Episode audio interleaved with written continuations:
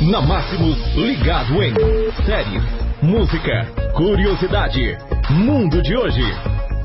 Ligado em de hoje, segunda-feira, semana começando dia 25 de novembro de 2019.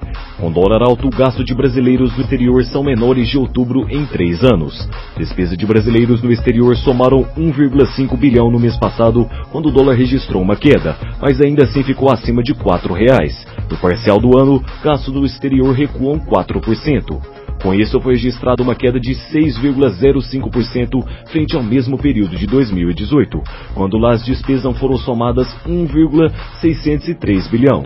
Esse também foi o menor valor para mês de outubro desde 2016, ou seja, dos últimos três anos.